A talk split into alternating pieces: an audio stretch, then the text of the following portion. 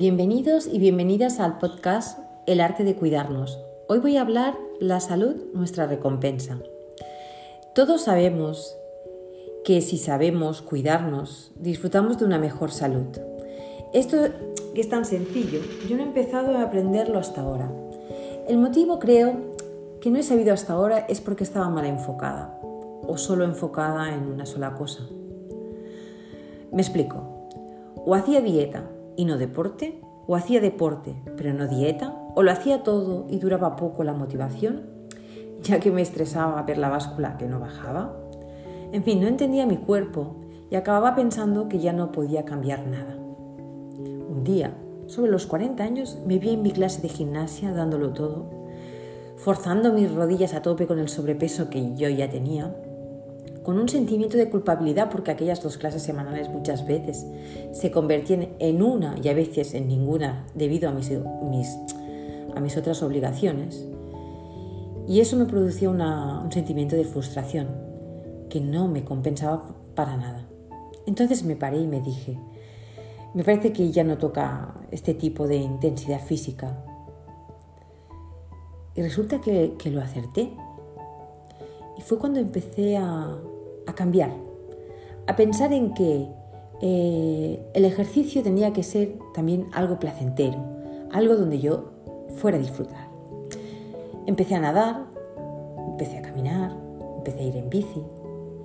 Escogí tipos de ejercicios que combinaron fuerza, cardio, equilibrio, pero sobre todo que a mí me aportaran satisfacción en hacerlo, ya que ahora ya me había propuesto que no tenía que ser un objetivo de perder peso o operación bikini, sino darle salud a mi cuerpo. Dejaba de ser un objetivo concreto a ser un bienestar global a mi cuerpo. Y ese fue el kit de la cuestión, ver mi cuerpo como un ser global, donde era igual de importante hacer ejercicio como comer bien, como dormir bien y además en el tiempo añadiría meditación y buenas amistades. Alimentación saludable. Alimentación saludable y equilibrada. No me gusta el término de dieta, ya que implica un tipo de conducta que acabará algún día.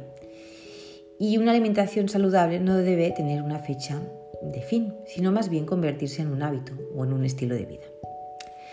Para entender esta idea, un día me, dijo una de las miles de dietistas que había pasado en mi vida, cuando te alimentes, imagínate y visualiza lo que te estás dando a tu cuerpo.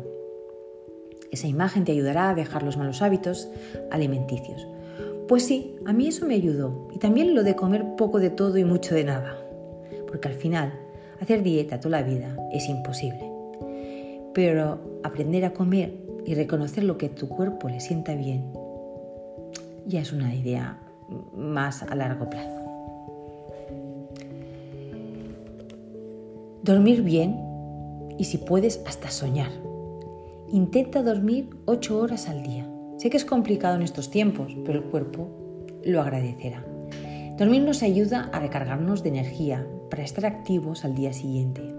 Además nos ayudará a tener mejor aspecto, una piel más tersa y brillante, menos ojeras y arrugas. Eso te lo aseguro. Y eso son, todo solo son ventajas. Luego yo añadiría y eso ya sé que cada uno eh, tiene su, proceso, pero el meditar. Muy, muy, para mí muy importante y un gran descubrimiento, que entiendo que es igual de importante que el resto de las otras actividades. ¿Por qué? Porque creo que es necesario el pararnos y tener conciencia de, de nuestro silencio y el entrar en contacto con mi propio yo. Porque si no entro en contacto conmigo, voy por el mundo como pollo sin cabeza y ya no quiero ir más así porque ahora voy entendiendo, aunque aún me queda mucho que aprender, que todo, la razón, el orden, mis sentimientos, la creatividad, dependen de ese silencio.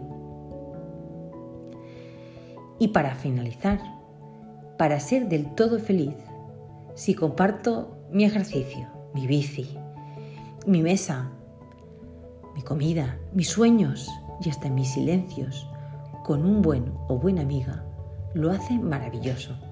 Así que, bienvenido sea las buenas amistades. Y ese sería el kit para mí de hoy. Espero que os haya gustado y hasta pronto.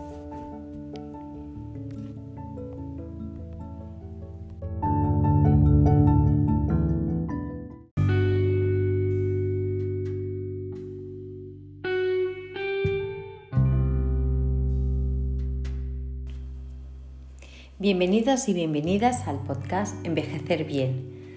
Hoy voy a contar eh, lo que ocurre en Okinawa, que habita el mayor porcentaje de población centenaria del mundo, no solo con un mayor índice de expectativa de vida, sino con un excelente estado de salud y autonomía personal. Hay estudios concienzudos durante 25 años investigando cómo viven, cómo se alimentan y cómo piensa la población, y han concluido en que gran parte del secreto está en su tradicional dieta, baja en calorías. Importante también es la, eh, la, práctica del ejercicio físico constante que mantienen las personas centenarias aún en activo. Trabajan, practican tai chi, artes marciales. Y hay que destacar también su autonomía y su independencia, que hace que las personas centenarias vivan solas en sus propias casas y que además mantengan unas relaciones sociales y un apoyo comunitario, como cualquier otra persona más joven. Pero no menos importante es su personalidad y es ahí donde yo quiero hoy entrar, en su manera de ver la vida y en cómo afrontan sus dificultades, que hace que reduzcan el estrés a un mínimo y en comparación con otras poblaciones del mundo, como nosotros, eh, tienen una excelente salud psicoespiritual. Según los estudios dirigidos por el doctor Makoto Suzuki, concluyen que la población centenaria de Okinawa puntúa bajo en urgencia temporal y en tensión, y por el contrario, tienen altos niveles de confianza en las propias posibilidades y en la tenacidad. Los estudios revelan actitudes optimistas, adaptabilidad y una forma fácil y relajada de afrontar la vida, buscando siempre la simplicidad y evitando perder el tiempo en complicaciones inútiles.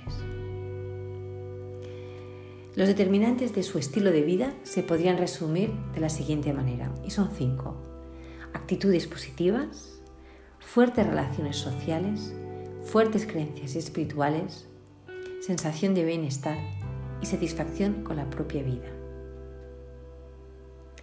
Los estudios consideran que puede haber una estrecha relación entre las actitudes espirituales y la salud que mantiene la población con el paso del tiempo. Su manera de envejecer y que los valores éticos o espirituales ayudan a las personas a mantenerse sanas y jóvenes. Como sabréis, practican Ikigai. El Ikigai es una filosofía japonesa que busca dar sentido a la vida, es decir, encontrar la razón del ser, la cual se asocia a la longevidad y la plenitud de la cultura en Japón. Aunque no hay traducción directa del término ikigai, esta es la fusión de dos palabras, iki que significa vida y gai que significa propósito o valor. Para empezar a buscar tu propio ikigai o propósito en la vida, es importante que contestes cuatro preguntas fundamentales. Una sería, ¿qué sabes hacer bien?